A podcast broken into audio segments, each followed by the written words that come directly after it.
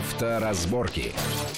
Приветствую всех в студии Александр Злобин. Это большая автомобильная программа на радио Вести ФМ. Как всегда, обсуждаем главные автомобильные новости, явления, тенденции, все, что так или иначе уже влияет или вот-вот повлияет на нашу без того непростую автомобильную жизнь. И сегодня в некоторых юридических, тонких, темных вопросах, которые могут обернуться и так, и эдак, нам поможет разобраться наш сегодняшний гость. Это автомобильный юрист, адвокат Сергей Радько. Сергей, приветствую вас в нашей студии. Добрый день. Э, не можем не начать с, с, с темы темы страхования. Вот тут Российский союз автостраховщиков, РСА, э, на днях э, выпустил заявление о том, что он терпит страховые компании, которые страхуют нас по ОСАГО, э, терпят большие убытки. И убытки терпят в том числе из-за так называемых автоюристов недобросовестных.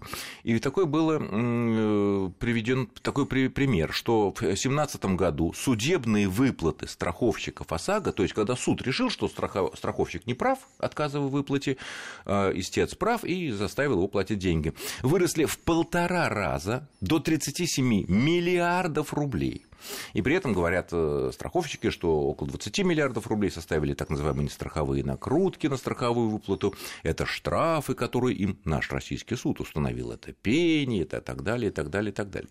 У меня сложилось такое ощущение, что вот это вот заявление, что в полтора раза вот выросли, означает, что на самом деле страховые компании, находясь в непростой экономической ситуации, объективно, пытаются найти любые способы не выплачивать деньги по ОСАГО. Эти способы они уже давным-давно нашли, и теперь они нам в очередной раз рассказывают, что в этом виноваты э, все, кроме страховщиков, то есть э, там, юристы, ГИБДД, суды, которые все дружно сговорились, принимают решения против них, взыскивают какие-то сумасшедшие деньги и так далее. Но надо вспомнить о том, что э, сами страховщики говорят, что это решение судов. То есть решение судов, которые да, да, да, это решение силу, судов. которыми установлен факт просрочки или полного отказа, или заведомо занижения суммы выплаты. Именно поэтому взыскивается сумма выплаты. В ряде случаев взыскивается не неустойка, э, иногда моральный ущерб и судебные издержки. Только тогда, когда страховщик дело проигрывает. То есть, когда он дело проигрывает, начинается разговор о том, что кругом одни жулики и негодяи. Но если они дело проигрывают э, об отказе выплате, да, то это означает, что их отказ в выплате или задержка или что-то такое, какая-то проволочка была очевидно незаконной. Безусловно, потому что по закону у страховщика есть 20 дней для принятия решения с момента а, получения всех документов. У них есть 20 дней для принятия решения о выплате или об отказе. Сроки эти, как правило, всегда нарушаются, там бывает на день, на два, но иногда доходит и до полугода, соответственно, пеня насчитывается, и она взыскивается. Правда, э, эта пеня неустойка, она не может быть больше, чем сама сумма выплаты, то есть если сумма выплаты, там, допустим, 100 тысяч рублей, э, общая сумма ущерба, которую надо взыскать, да, то она не может эту сумму превышать. Плюс, угу. может быть, взыскан моральный ущерб, но он, в принципе, не такой большой, там 5-10 тысяч рублей, и судебные издержки. То есть, мы, можно сказать, что весь э, плач, который доносится из э, стана страхового сообщества относительно того, что э, вот такие большие убытки, отчасти они сами в этом виноваты. Я бы сказал, даже не отчасти, а полностью, потому что если, если есть вступившие в законную силу решения судов, которые страховщики не оспорили, э, и, и которым установ, деньги, установлена просрочка, то это означает, что это имеет место быть. Но здесь есть один важный момент, о котором страховщики всегда молчат молчат, об, об этом знают только специалисты, но страховщики об этом, конечно, не говорят. Дело в том, что один из основных принципов рынка страхования – это перестрахование. То есть все страховщики, или большинство из них, очень многие, да, они все свои э, риски страховых выплат также страхуют у других страховщиков. Как правило, это э, крупные международные финансовые корпорации. То есть все свои убытки, или большинство из них, они точно так же возмещают за счет других более крупных страховщиков. Если взять ту цифру, которая была, была названа, 37 миллиардов рублей, то это примерно там, около полумиллиарда долларов. В принципе, для мирового финансового рынка это ничто. Поэтому здесь говорить о том, что страховщики несут какие-то убытки, это, мягко говоря, вводить публику в заблуждение. Угу. Очень интересно, очень интересно. Ну ладно, мы будем следить, потому что за, вообще за этими темами, потому что очень много вообще споров э, возникает вокруг этого, и цены, в общем-то, на ОСАГО растут, а ОСАГО, понятно, что для всех. Кстати, такой вопрос еще возникает. А вот в связи с тем, что теперь основным типом возмещения по ОСАГО стало э, натуральный, скажем так, да, когда ремонт, страху... да. Да, ремонт, когда страховщик поврежденную нашу машину, э, когда мы не виноваты, направляет на ремонт в какой-то сертифицированный хороший там сервис сервисный центр, и нам ее должны, так сказать, вернуть, как была раньше, ну, как новенькой. Из-за этого больше стало судов, непониманий, конфликтов, меньше или примерно то же самое, когда выдавали просто деньгами, подсчитывали, деньгами выдавали. Понятно, эти деньги не всегда хватало на полноценный ремонт, но тем не менее. Я думаю, что пока судов не стало больше, потому что пока машины ремонтируются, э, идет время, да, но все равно претензии есть. Почему? Потому что тут есть два момента. Первый, если машина плохо отремонтирована, это гораздо сложнее доказать, чем когда э, речь идет просто о выплате. То есть не, страховщик не доплатил сумму, да, там оценка, допустим, его 50 тысяч рублей, оценка наша 100 тысяч рублей. Мы подаем мы на эту разницу. И в Но мы оценку тоже ведь не сами из головы берем. Мы да, тоже какого-то, наверное, Но если сервис. речь идет о качестве ремонта, то доказать его некачественность очень сложно, потому что многие показатели субъективны. Допустим, покрасили немножко не в тот цвет. Что это такое? Ну, каждый по-своему понимает цвет, тем более, что цвет можно... То есть с этой стороны посмотреть нормально, да, при а разном освещении, да, при уже... солнечном, при дневном свете и так далее. Там, допустим, цвет серебристый очень трудно покрасить вообще, как он был изначально, поэтому как ни смотри, а фактически получается, что машина покрашена не так. То, точно выставить зазоры плюс-минус миллиметр тоже невозможно. Поэтому здесь вопрос о качестве очень сложный, и доказать, что он был некачественный ремонт, а, крайне сложно. Ну, за редким исключением, когда покрасили вообще не в тот цвет или крыло поставили не так. Но э, здесь гораздо сложнее свои права защитить. И страховщик, конечно, этим пользуется. Есть еще один момент. У страховщика есть 20 дней для решения вопроса о выплате, а у э, автосервиса есть 30 дней для э, ремонта автомобиля. Но нету никакого срока с момента направления на выдачи направления на ремонт и до момента, когда сервис обязан принять. То есть страховщик в 20 дней, допустим, уложился, выдал направление, а сервис говорит, а у нас очередь. Получается, что страховщик а свои, другая... свои обязательства выполнил, а э, для сервиса срок еще не пошел. И, соответственно, а, мы можем ждать месяц. Срок у них идет с момента приемки. Да, с момента приемки. Поскольку момент приемки не наступил, то момент отсчета этих 30 дней еще не пошел. Сервис нам пока еще ничем не обязан. А мы не можем пойти в страховую компанию и сказать, извините, ребята, у них там такой лом народу, такая очередь. И а страховщик нам скажет, э, во-первых, мы не можем ничего сделать, потому что вы, вы выбрали сами этого, э, этого дилера, этот сервис, а во-вторых, у нас э, соглашение заключено только с ним. Мы выполнили свою обязанность, мы выдали вам направление, а то, что там сервис, ну, извините, мы уж не можем Это не мы, да, да, это, это, это вообще не мы, мы да, свое Поэтому можем ждать 2-3 месяца, а это, опять же, скажем так, очень большой э, простор для коррупции, чтобы, э, например, страховщику дать несколько там, тысяч рублей, чтобы нас направили в сервис, где нет очереди, или в сервисе договориться, чтобы нас приняли побыстрее. Опять же, получается, что мы платим за ОСАГО, помимо тех страховых премий, которые ежегодно И все наслаивается, наслаивается, да. наслаивается, да. и понятно. Хорошо, следующая очень интересная тема, которая касается абсолютно всех автолюбителей. Началась она с довольно давней истории.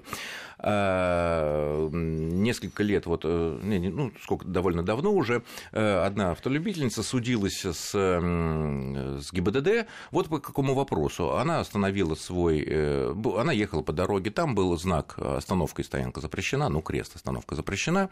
Вот, потом был какой-то въезд в какой-то то ли двор, то ли переулок какой-то. Она после него останови, оставила машину, машину там эвакуировали, штраф ей внесли и так далее, и так далее. И возник вопрос, а где кончается действие запрещающих знаков? Конечно, все мы э, знаем очень хорошо правила дорожного движения, там сказано, что действие запрещающих знаков, там стоянка запрещена, остановка, обгон запрещен, ограничение скорости, действует до ближайшего перекрестка, либо до конца населенного пункта. Или до знака, обозначающего окончание этой зоны. Или до знака, абсолютно верно. Вот. Но так как в больших городах, там, в Москве, до конца населенного пункта нам еще далеко, нам вот важен ближайший перекресток. А, правила толкуют перекресток, это там вот где такой официальный, где очевидно. А вот всякие выезды из дворов, выезды из парковок, таких, ну, даже официальных, выезды из заправочных станций, выезды из парковок при больших там торговых центрах, они якобы не считаются перекрестками. А с другой стороны, ГИБДД, вот представители, когда вот был разбирался Верховный э, суд в этом деле, а, говорил, что перекресток, когда вот есть разметка, есть знак, вот это свидетельство перекрестка, как бы говорили представители МВД, как сообщает пресса. Но, с другой стороны, мы знаем, выезжая из больших парковок, в больших, там, допустим, торговых центрах, мы видим знак всегда «уступи дорогу», мы практически всегда видим знак движения только в этом направлении, ну, на синеньком фоне, да, вот этот беленький, беленькая стрелочка направо, например. А, обычно есть разметка и так далее. А, как здесь защитить свои интересы, на что нужно ориентироваться, когда вот есть такая спорная ситуация? Понятно, когда есть знак Э, окончания действия, без вопросов, все ясно, да? Когда это большой перекресток, ну, спор быть не может, конечно, знак больше уже не действует, это понятно.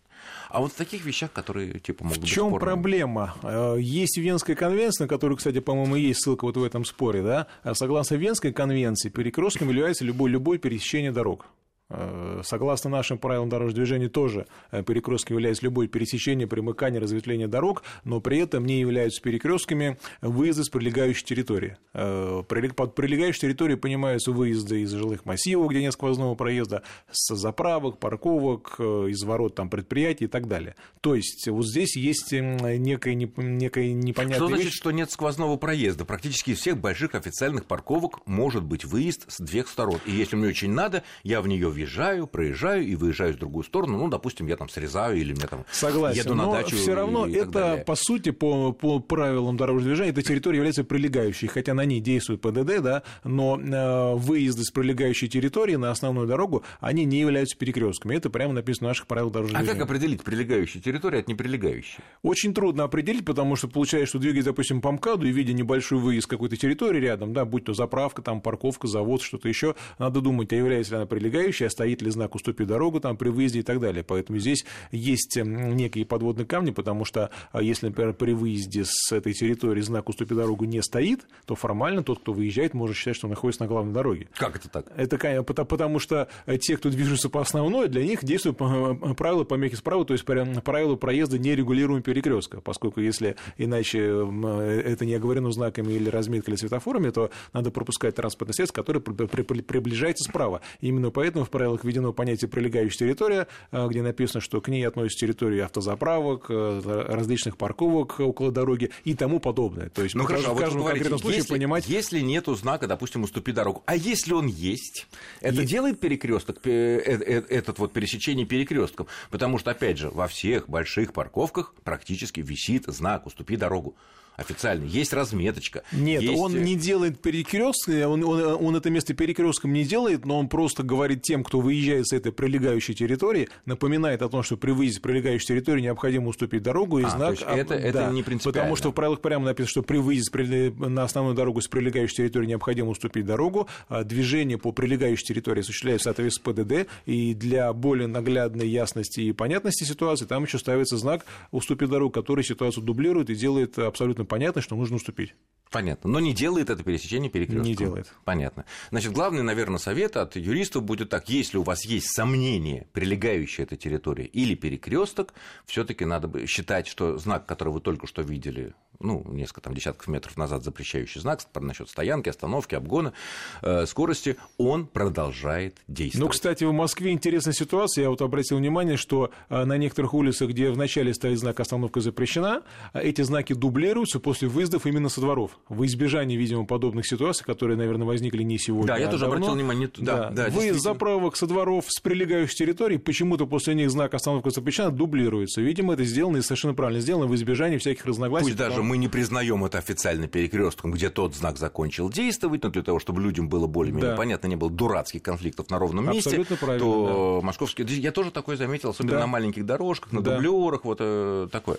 Очень э, это все действительно... Это вот как выход из положения, чтобы не было споров о прилегающей территории, перекресток, кто кому уступает и так далее. Совершенно правильно делает власть. Э, хорошо. Следующая большая тема, которая, опять же, вызвана некоторыми сообщениями прессы на минувшей неделе, была тоже очень давняя история, которая началась еще в 2011 году. Там э, один особо одаренный гражданин сделал огромное количество документов, ну, бумажек купли-продажи, ставил разные даты и ездил, не ставя машину на учет еще без номеров, то есть налоги не платим, штрафы не платим с камер.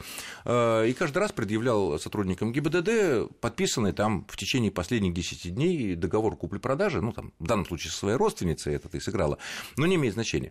Э, по правилам, действительно, тогда можно было 10 дней ездить без номеров, будь то новая машина, будь то машина, которую мы купили бэушную, которую прежний владелец снял с учета и так далее. Ну, понятно, что Верховный суд э, решил, что штрафы за езду без номеров, несмотря на то, что вроде бы бумажка была, а 10 дней там уже еще не прошло, это все нормально. Но тут возник вопрос.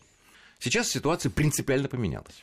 Сейчас машина без номеров быть в принципе не может. Ну, за исключением покупки новой в салоне. Но это редкий случай, хотя, в принципе, тоже... Ну, это очень радостный случай. Ну, да. То есть, если мы видим машину без номеров, мы, мы можем считать, что эта машина как была куплена именно новой, да никогда не стоявшей на учете. В Российской выехала Федерации из салона едет выехала домой, 10 да. дней, едет, она имеет право 10 дней ездить без ОСАГО, без номеров, да. Э, без штрафов. Все иные варианты без номеров – это незаконно. Это незаконно. Незаконно. И об этом мы поговорим буквально через пару минут после очень короткого перерыва. Не отключайтесь. Авторазборки. Авторазборки. Итак, мы продолжаем в студии Александр Злобин и Сергей Радько, адвокат. Обсуждаем разные юридические тонкости нашей автомобильной жизни, которые могут нам иногда выйти боком. Итак, э, мы уже выяснили, что машины без номеров на дорогах ехать может только если она куплена в течение 10 дней, последних дней, вот из салона, да? Ну или если их украли, но все равно нужно ездить с номерами, потому что если машина стоит на учете, а номера отсутствуют, то это езда без номерных знаков. Поэтому... Кстати, кстати, а если украли, то, то что тогда? Допустим, действительно украли. Зачем? Случае... Непонятно зачем, потому что сейчас уже вроде э, это мошенничество уже пресекли в связи с тем, что можно быстро изготовить номера. Ну, они там, могли быть там смыты дождем, такой ну, тоже смыты, бывает, да. Но если, дети... если машина стоит на учете, а номеров на ней нету, то это езда без номерных знаков, она наказывается вплоть до лишения права управления. Знаки можно восстановить, сделать дубликат очень быстро. Сейчас услуги эти вполне доступны. Поэтому... Без, без поездки в ГИБДД. Нет никакой необходимости садиться на машину без номеров и ехать куда-то в ГИБДД, искать номера. Поехали на автобусе или пешочком да, в ближайшую да, мастерскую, захватили с собой ПТС, свидетельство о регистрации, да, паспорт, что машина наша, вот такой-то номер, и вам за скромную да. сумму сделают. Хорошо, ну, так. А, но теперь э, часто возникают вопросы. Вот мы продаем, ну, каждый из нас всегда свою, редко бывают люди, которые вот купили машину и на ней, так сказать, до пенсии, скажем так, ездят. Э, люди обычно продают машины, люди, многие покупают машины не новые. Э, раньше было просто. Я поехал, написал заявление, прошу снять в ГИБДД, прошу снять мою машину с учета для продажи. Да, я сдаю Выдавались номера. транзитные номера. Транзитные номера очень удобно, потому что ими многие пользовались, месяцами на них ездили и так далее, и так далее, и так далее. Потом с этим делом, конечно, тоже никаких штрафов, никаких налогов. А потом с этим делом покончили, пресекли вот эти все дела. Э, и теперь можно просто, ну, либо на, свое, на своем номере отдаешь машину новому покупателю. Мы пишем в ПТС там э, я продал. Фамилия, ну, фамилия да, отчество, да, данные, дата э, передачи, в простой, и да, все. В простой письменной форме договор купли-продажи, ну, наверное, хорошо еще опись, там, чего передал, машины, ключи, там, шины, да, там, документы, те, да, ну, и акт, акт приема передачи, да. да, все вот это мы, так сказать, пишем. Но сплошь и рядом из разных недр интернета, раздаются вопли о том, что вот я продал, такой вроде бы симпатичный молодой человек был, симпатичный дедушка или симпатичная девушка, проходит 10 дней, которые полагаются для того, чтобы человек поставил на себя машину, на, пере, ну, на учет уже на себя. Потому что он-то едет с нашими с документами. В его свидетельстве о регистрации написана наша фамилия. Да? Да. В ПТС наша... Ну, в ПТС уже нет, но про это никто не знает. Да? Нет, Ге... ПТС может даже не показывать сотрудник ГИБДД, потому что есть этом... номера, есть свидетельство этом... о регистрации, а доверенность не нужна. Об этом никто не знает, что написано в ПТС. Свидетельство о регистрации, там, моя фамилия, ГИБДД не знает, там моя фамилия, налоговые тем паче не знает. Соответственно, все штрафы, все налоги продолжают поступать мне. А я как титульному собственнику. Как титульному, да. абсолютно законному собственнику, потому что этот прохиндей не переставил машину. Наши э, варианты э, действий, ну, понятно, мы уже неоднократно говорили в нашей программе, что самый лучший вариант, если это незнакомый вам человек, который может оказаться ненадежным, лучше вместе с ним заставить его или, так сказать, умаслить и вместе с ним поехать в ГИБДД и проследить, чтобы он переставил машину на ну, да, тем более, что сейчас имя. можно занять заранее очередь ГИБДД, в том числе электронные, через госуслуги и так далее, то есть нет ну, необходимости... опять же, по-разному говорят насчет очередей в последнее время э, в ГИБДД, да. но, тем не менее, все это, конечно, возможно. А, ну, допустим, этот человек не хочет это делать, или мы это не сделали, или постеснялись, и вот наши действия, нам приходят штрафы, большие штрафы, они могут быть очень большими, особенно в столицах, а, нам, ну, мы, естественно, продолжаем, как бы, налоговый период продолжается, за который потом мы заплатим деньги. У нас есть э, вариант только так, пойти в ГИБДД, написать, что я хочу снять машину на утилизацию свою, вот мой паспорт, и машина будет ну, как бы несуществующей признаны, правильно? Нет, не совсем. Есть э, такое действие, как э, снятие с учета на утилизацию, но если мы говорим о продаже, и тем более, если есть на руках копия договора, наших экземпляр, да, все да, есть, все то есть. мы можем обратиться в ГИБДД и сделать такое регистрационное действие, которое называется прекращение регистрационного учета в связи с отчуждением транспортного средства. В виде доказательства у нас купли-продажи, да. договор подписан обеими сторонами. Да. Э, ну, учет транспортного средства прекращается, регистрационные знаки и свидетельства регистрации объявляются в розыск, потому что они уже более не актуально, поскольку они к этому автомобилю больше отношения не имеют. Регистрация прекращена, поэтому ни регистрационный знак, ни свидетельство о регистрации уже к, этому, к, к этой машине а, отношения не имеют. Нет, они а, есть, но они не действительны. Да, более того, эта спецпродукция выставляется в розыск, э, и все камеры системы потока или иные камеры, которые есть в наших городах, они отслеживают э, машины, проверяют номера по всем этим базам, и если машина передвигается с номером, который значится как э, утилизированный или прекращенная регистрация, то об этом поступает информация в дежурную часть, выдвигается патруль, машину задерживают. Дальше происходит интересно. девают?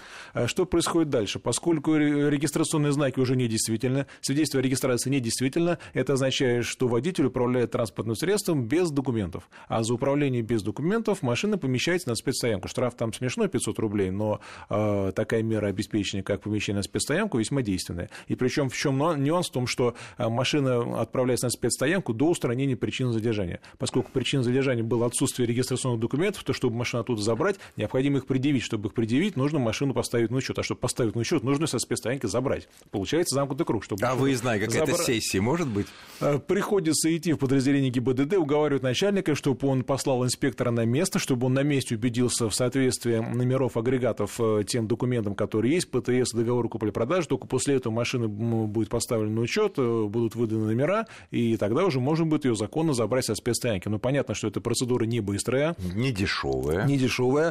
А, это занимает ну, минимум несколько дней, а несколько дней в разных городах, в Москве тем более, они стоят очень дорого, поэтому машина обойдется такому покупателю нерадивому дороже, чем он рассчитывал. А вот то, что, допустим, вот остановили человека, да, он говорит, да я ж купил, вот, вот у меня свидетельство, вот посмотрите, в ПТС написано, что машина моя, вот есть договор купли-продажи, что вот этот Иванов мне Петрову вот эту машину, машину продал. Ну, я еще вот, да, конечно, пропустил 10 дней с момента этого дела, и поэтому вот э, никак вот, ну как... Э, дело в том, что если учет автомашины прекращен, то, то регистрационные документы уже не действительны, то есть их нет. А то есть, по закону, мы... по правилам, водитель обязан иметь при себе регистрационные документы, их нет. Если их нет, машина отправляется То есть они есть, но они не действительны. Да, это просто а, Понятно. То есть, когда мы таким образом снимаем с учета, э, с регистрационного учета автомобиль, который мы продали по доверенности, Прекращаем по, доверенности да. по, это самое, по договору купли-продажи, отдали, то это не то, чтобы мы прекращаем регистрацию на себя, мы прекращаем регистрацию, регистрацию конкретного вообще. транспортного средства. Да. А, вот машина не ставит случай за другим лицом. Она просто регистрация прекращается, машина более не зарегистрирована,